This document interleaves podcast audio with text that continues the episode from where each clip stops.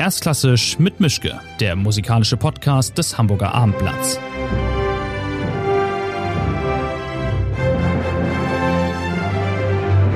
Ja, herzlich willkommen. Ich habe heute eine Spezialausgabe von Erstklassisch mit Mischke. Normalerweise sind wir ja eher in der Redaktion. Heute bin ich im Backstage-Bereich der Elbphilharmonie. Das liegt daran, dass ich einen besonderen Gast habe, nämlich den britischen Cellisten Chiku Kane Mason, der heute Abend mit dem City of Birmingham Symphony Orchestra hier ein Konzert gibt, das Elgar-Konzert spielt mit Mirga Graschnite-Tüler im Rahmen vom Britain Calling Festival. Und da der Zeitplan so ist, wie er ist, haben wir uns hier getroffen, was aber eigentlich auch ganz charmant ist, dass wir nämlich direkt im Ort des Geschehens sind. Von daher, äh, Hello, Sheku. Thanks very much for having me, and thanks very much for taking the time to do this interview. We'll thank, thank you. It's a pleasure. We'll, we'll continue in English, I guess. Yeah, if that's okay. okay. Um, the first question that came into my mind is um, because I looked up about you. Uh, is it possible to be more famous in Nottingham than, than getting a bus with your name on it? it's very, it's very lovely to have been honoured with with that, but um, very weird at the same time. How did this come about? I mean, is it the, is it the bus you're using to get to school, or did you did you get the chance to pick a bus line, or no? It was the route that I would take if I was going from from home to school, which is cool. So I often got on my own bus, which is quite weird, but um, yeah, it's also a really nice way of being. I see. And they gave you a free ticket for life as well. Um, well, I don't live there anymore, so I don't okay. need a ticket. okay. Um, and just to get this over with, the royal wedding. I'm sorry, I'm, i guess I'm the first one to ask anything about that, but uh, I know that you you you received a, a, letter and then afterwards a, a, phone call by somebody, and then all of a sudden you had Meghan Markle in the line, and she asked whether you'd be willing and able to play at her wedding. Yeah, and to which I said yes, of, of course I would be honoured, and um, yeah, from then I was very very excited mm -hmm. to do it. Um, I I haven't played at a, at a, royal wedding so far, but do you get invited to the party, actual party afterwards as well, or is are you just shown the door and enjoy the evening and we'll do the rest?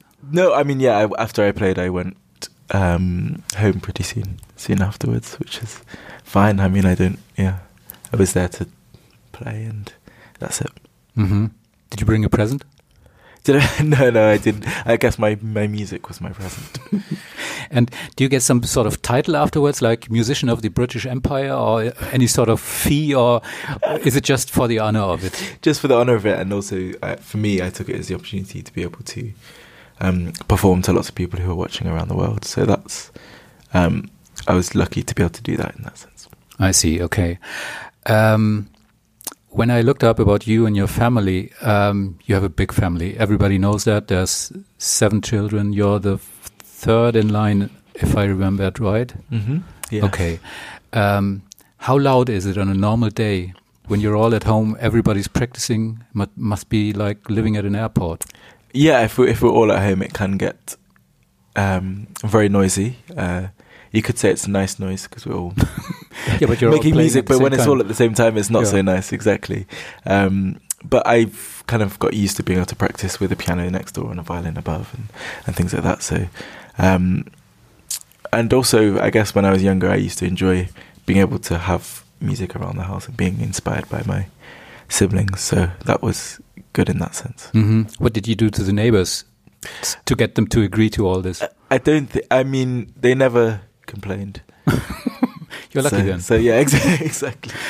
Um, one key word that, that came into my mind is discipline.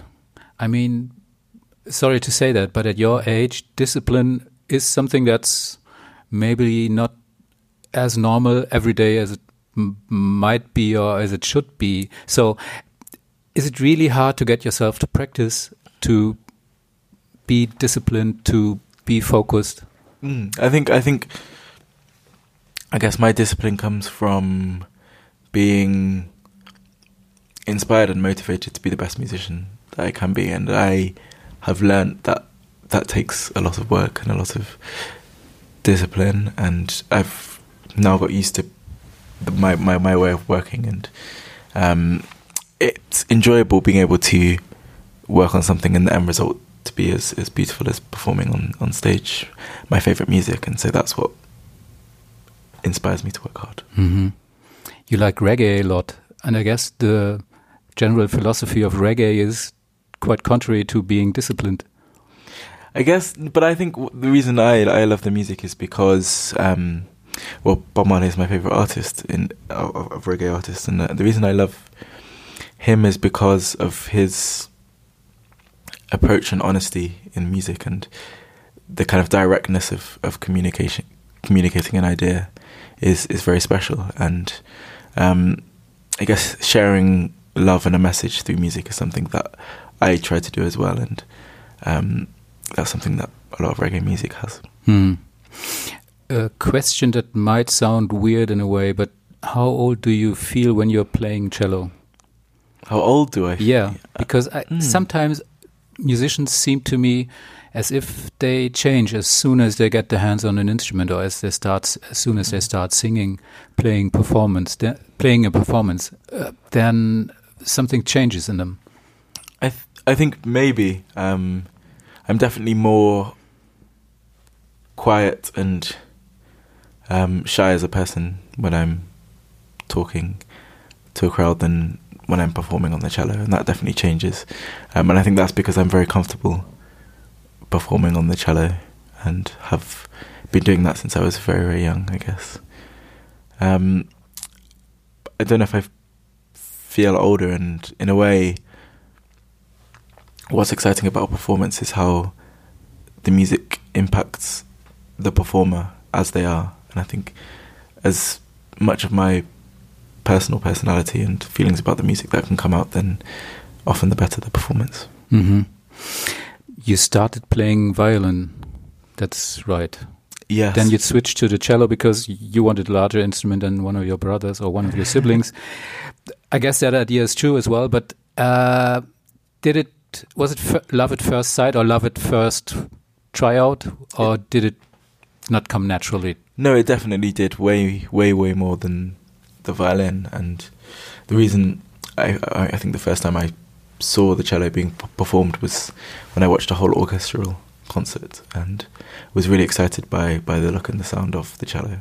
And since then, I watched lots of cellists growing up that inspired me, and I always enjoyed playing from from the start and had very good teachers, of course, mm-hmm. from when I was very young, and that definitely um, helped my love of the instrument as well. Mm-hmm. Um, how long did it take for you to find the ideal instrument? Now you're playing this Amati cello, I guess, and another one as well. No, so yeah, the, the cello I always perform on now is uh, Brothers Amati cello, and I found it. Um, actually, I was doing a BBC Young Musician of the Year mm-hmm. competition, and I was in the finals doing a concerto and playing in the biggest hall I've played in, and um, I wanted to have, I know, the best to make that that opportunity the best it could be, and I looked for um, instruments that I could borrow short term for this competition, and I came across this Amati, and I was kindly loaned it by Florian Leonhard, um, which is a shop in London, and um, so I had it for five weeks and then had to give it back.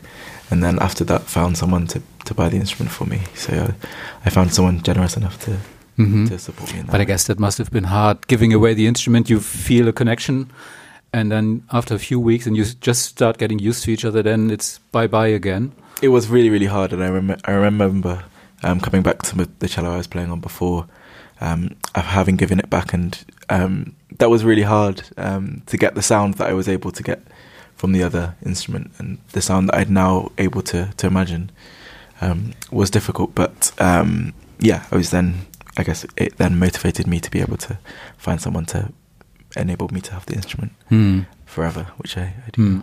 And then it was like, we'll never part again. You hopefully not. No, yeah. Okay. I think uh, it's yeah, it's a very special instrument. Mm -hmm. It's really helped me.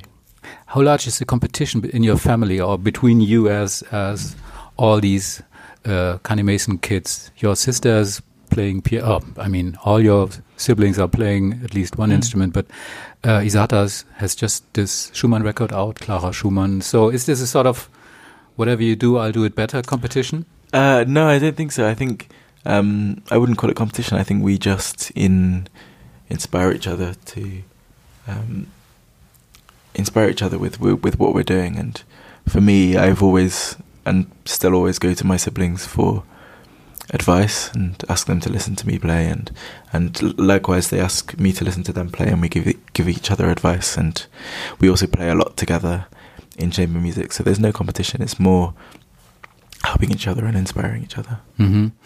when you're the only kid in in the family playing an instrument and there's a day coming up where you are not really in favor of practicing then you're the only one you can always find ex an excuse when there's lots of other kids around you everybody's practicing more or less voluntarily, and you're the only one saying, "Oh no, not today." It's it's it's hard to get out of that schedule in a way. Ex exactly, and I think yeah, I think if everyone around you is is working hard and practicing and enjoying music, it's infectious, and um, that's why I think I think that's also one of the reasons that I have always enjoyed it because the people around me were enjoying it as well. What's the longest time you've been apart from your instrument, and how long can you can you stand being apart from your instrument? Well, I think when I was younger, um, we'd go on holiday for two weeks, and I wouldn't take my cello and things like this. Now, um, because of the nature of I have more concerts coming up and um, want to be prepared for, I do take time off performing and have months where I can just focus on my own practice and not have deadlines to work towards. But um, I think if I do take a lot of time off, I definitely feel it when I come back. And sometimes it is nice to have a break, and um, sometimes it is really important. And I recognize that, but I think it's also, yeah, difficult to do that. Mm-hmm. Okay. Um, you started out. There were two major events in your in your career. One was this BBC Young Musicians Contest in 2016, I guess. Mm-hmm. And then there's the the performance you and your whole family gave at Britain's Got Talent. Um, so, what was that like? I mean, going on stage, playing on a show like that, and afterwards going on a different kind of stage and doing this competition and this contest. Um, was it a good experience in in terms of getting ready for being a professional musician, or was it just weird to get in a show where sort of many other things are happening and standing there with classical instruments and saying we're playing this? Yeah, I think um, for me, what I learnt most, um, learnt from most of, about doing the, the Britain's Got Talent was the feeling of performing live on television, and that's something that's has been very very useful and um, it was enjoyable as well, and playing with my siblings is always really enjoyable. And then I guess when it came to, to doing the BBC Young Musician, the the performing in in a competition on, on TV aspect of it was something that I'd experienced before, and so that didn't come as a shock. And so I was able to focus on um, my own playing, and was able to ignore the camera. So I guess um, that was the the positive I could take out of that experience. As far as I know, you're still in, a student in London, right? Yes, so I study at the Royal Academy of Music. Isn't that weird? I mean, on the one hand, you're in a trainee position, like being an apprentice and preparing for being a professional musician full time, and on the other hand, on other days, you're a professional musician playing, mm. working full time as a pro. Um, how does that feel? I mean, you're sort of beyond what you're actually doing. I think I think um, with music, and the reason I one of the reasons I love it so much is there's always so much more you can get from it, and so much more you can learn from it, and there's so many wonderful musicians you can play to and learn from as well. And my teacher is amazing in pushing me and um, always challenging me to to be more creative and to understand the, music more, and that's why I enjoy being um, a student. And as a performer, I also take that same level of um, willingness willingness to learn um, onto the stage with me, and I learn from each performance. And I'm grateful for the opportunity to be able to perform for an audience, but also the opportunity to be able to learn from each of those performances and um, continually develop as a musician. That's what's most important to me. But what's it like when you're at the Royal Academy of Music, being with other students who are desperately trying to get where you already are or where you already have been? I wonder what what what it's like.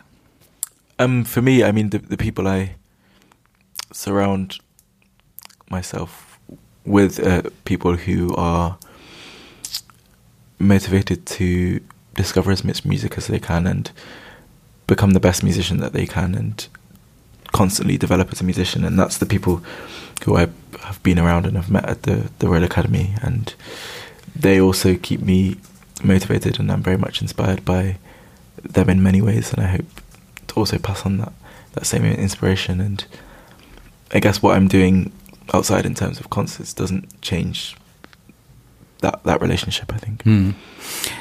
Maybe you can explain to me because in a former life I've been playing clarinet, so I'm a I'm a woodwind player, or I used to be one. But uh, what's it like physically to play cello? Because you're so close in contact with the instrument, closer than many other instrument players.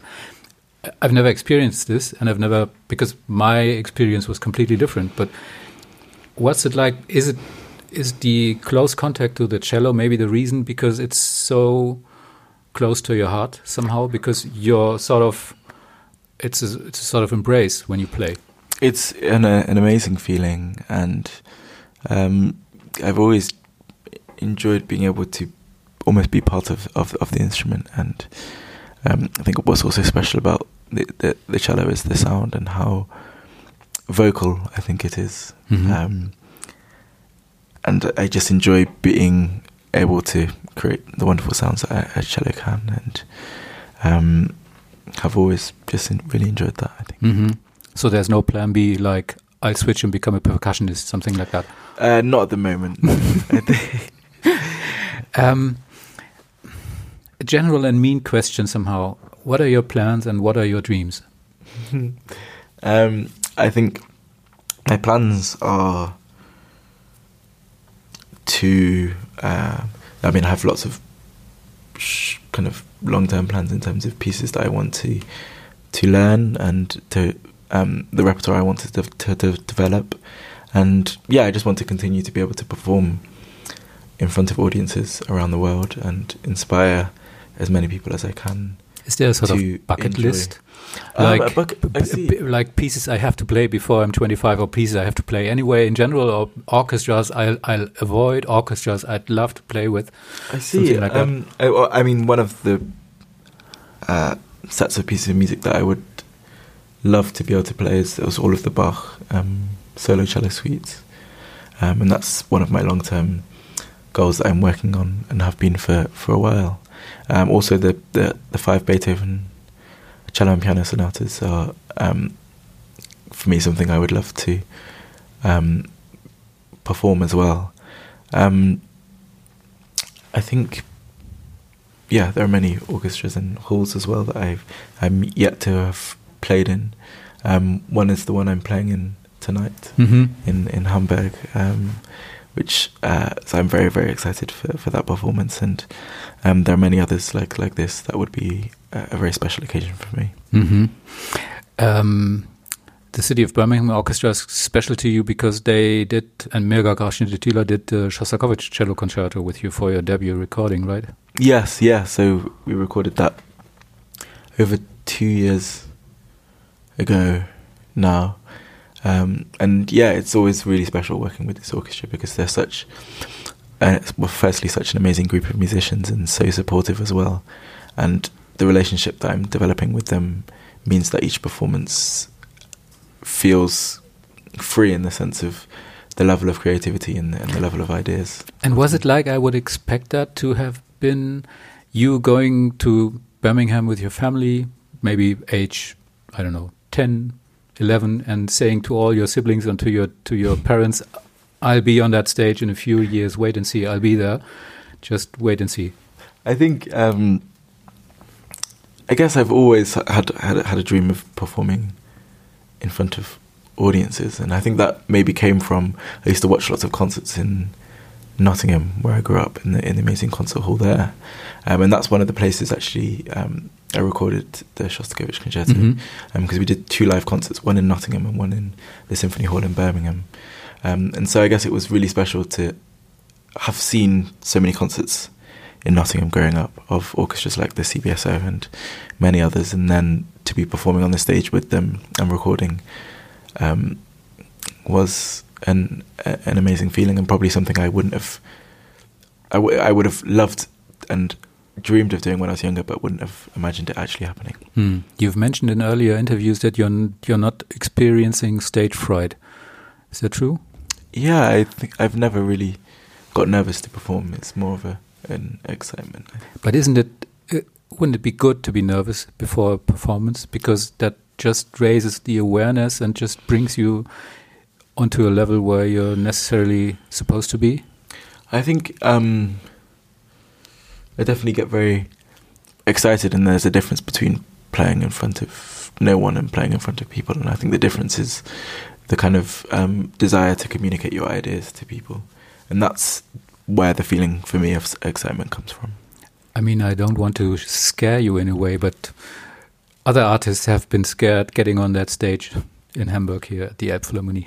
yeah, Uh, I don't know whether you had the chance already to have a look at it, but I haven't been inside the hall yet. okay, just wait and see. I'm very, I'm very excited for, for that. Um, a big part of being a professional musician is getting a network up, meeting people, getting to know people, meeting, getting friends, and building collaborations and sharing ideas, something like that. Um, Are there any musicians, conductors, other soloists that you trust that you have befriended? uh, You people you listen to when you search for advice? Yeah, um, I think closest to me would be my my friends, and I play lots of chamber music with my friends and with my older brother and older sister as well.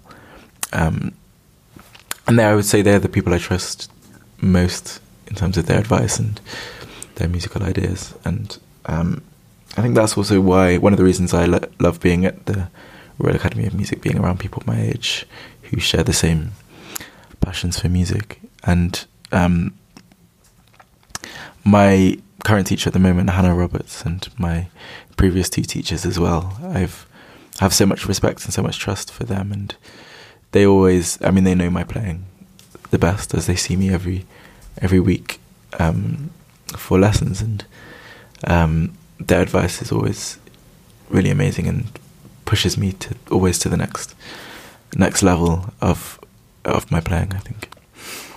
A question that's not as weird as it, and it's not as unfriendly as it might sound, but do you feel as a professional musician already, or are you rather feeling like being a student who was extremely lucky? Um, I don't know. I think a lot of the time I feel like a student, which is makes sense because of my age and my surroundings and studying full time. And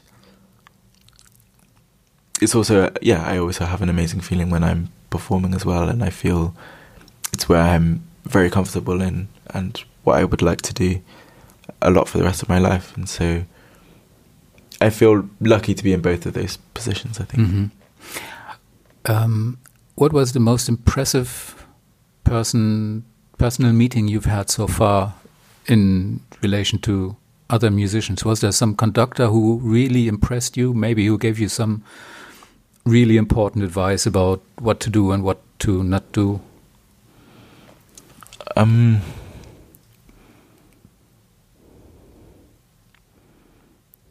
I would say um, one of the musicians who's had one of the biggest impacts on me has been um, in re- recent years Steven Isserlis, the Mhm.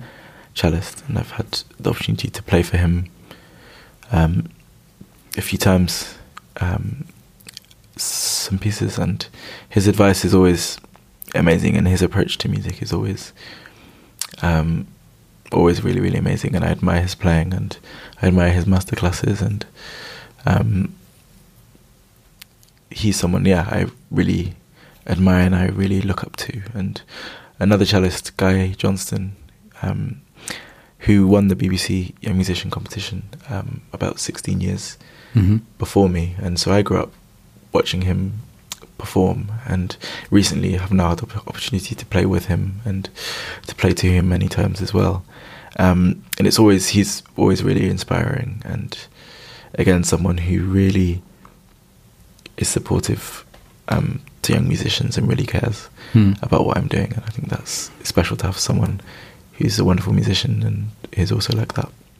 You didn't have the chance so far to meet Yo-Yo Ma maybe in person because he's sort of the cello god and he's also a person that everybody is in love with instantly. Whenever Mhm. somebody meets him or has met him, everybody is amazed by his humbleness, his friendliness, and his.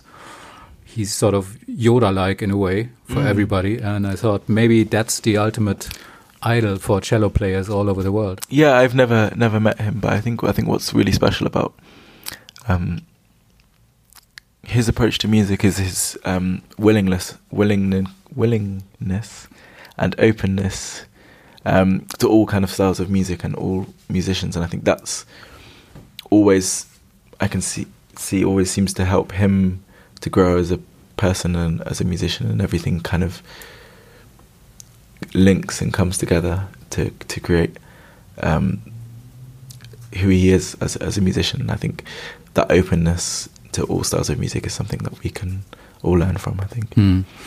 What's the biggest pain in the bottom, so to speak, of being a professional musician? What's something you really can't stand? So, ah, I love everything about it. Oh, I don't believe that. I I do. Um, Getting up in the morning I think to catch a yeah. flight. I think I think early mornings would be the only thing that I dislike. But I sleep as soon as I get on the flight, so um, it's not too much a problem.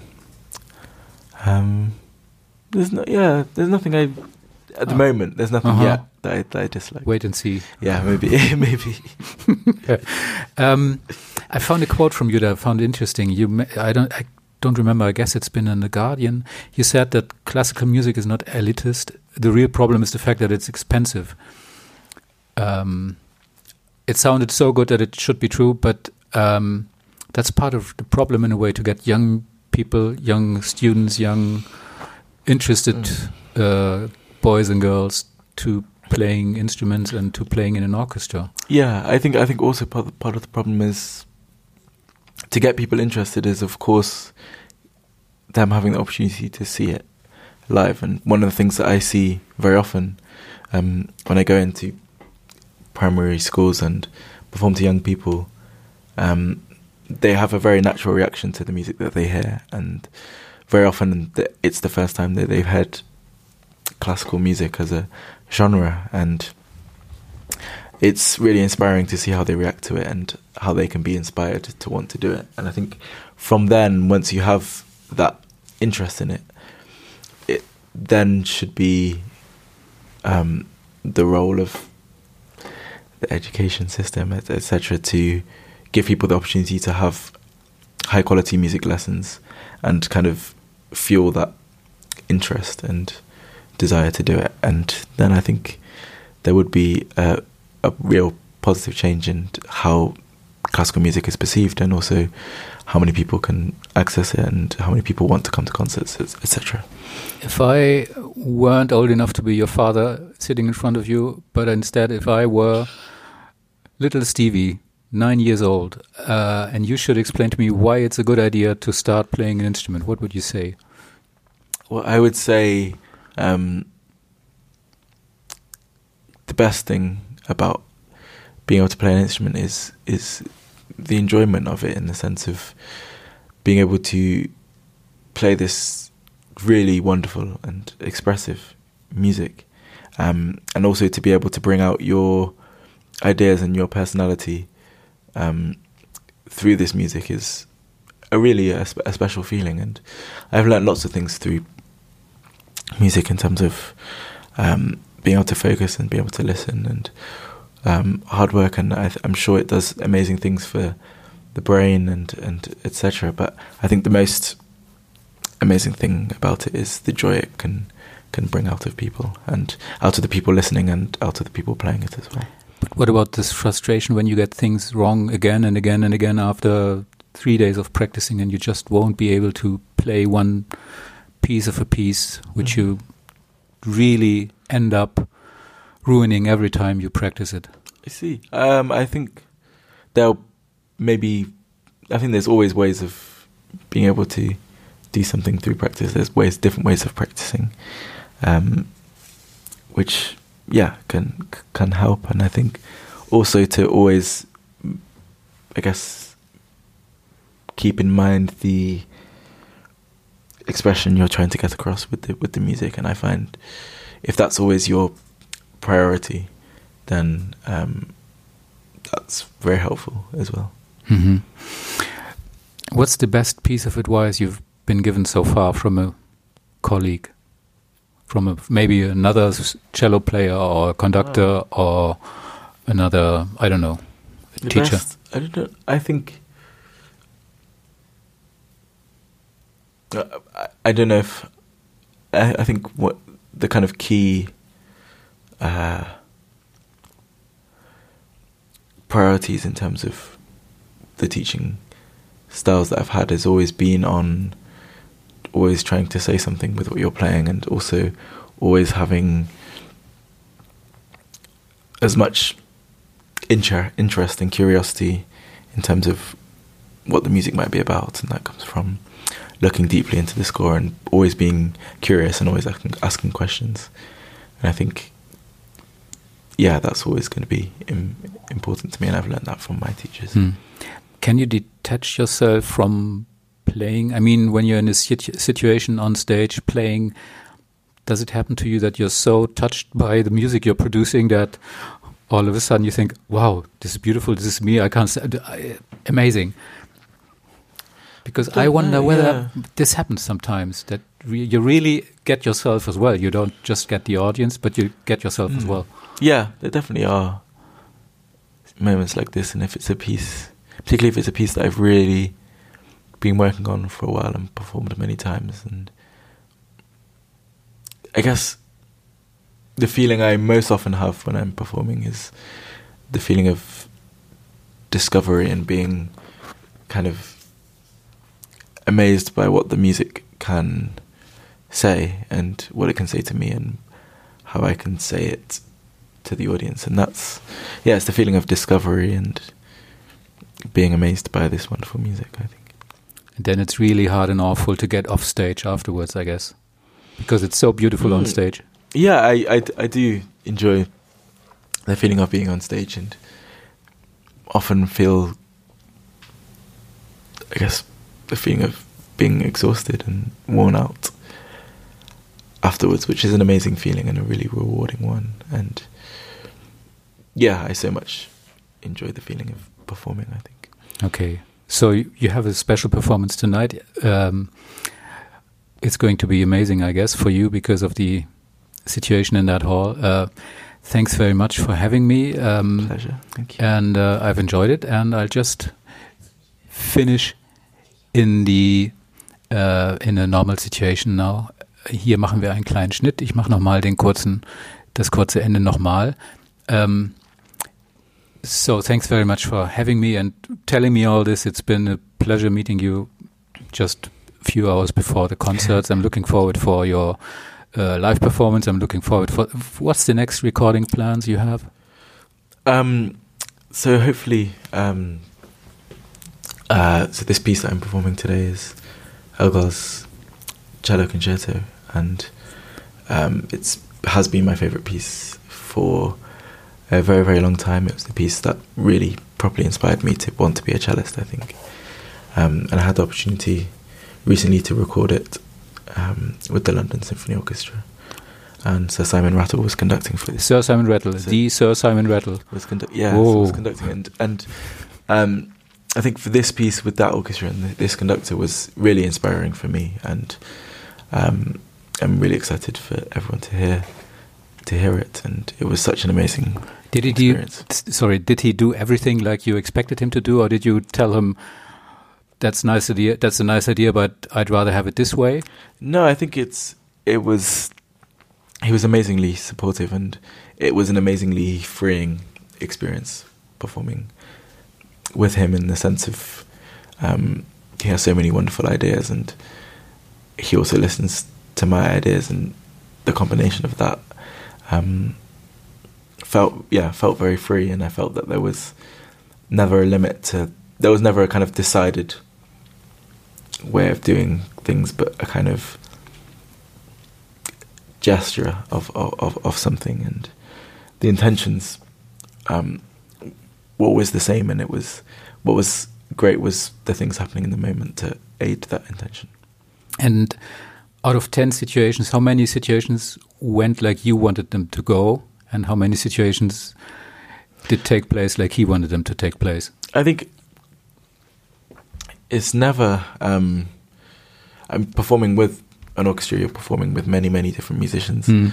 and um, I've performed this piece with many different conductors as well. And you can never have such a set way of playing it because how you play one bit is impacted by what happens before and um, impacted by how the orchestra sound and and all, all of these kind of things and, and that's an exciting process and um, I was ve- yeah very pleased with uh, how it's sounding and it's ex- in many ways exactly how um, I feel this piece of music and uh, it's yeah it's really great And so this was the beginning of a wonderful friendship, or did he tell you, "Don't call me, we'll call you"? Are there any future plans with him, or I, I, I hope so. And um, we met uh, about six months be- before the recording, and I played the concerto to him, and we, we, we chatted about our ideas about the piece and, and stuff. And this was really um, great. And yeah, I look forward to the next opportunity to work with the the LSO and with him conducting as well. okay? So all the best for that, Thank you. and thanks very much for having me. And uh, enjoy the concert tonight. Das war das Gespräch mit Sheku Kanemesen, dem Cellisten, der heute in der Elbphilharmonie das Elgar-Konzert spielen wird. Wir sind immer noch hier im Backstage-Bereich, gleich fängt die Probe an. Ähm, also vielen Dank und bis zum nächsten Mal.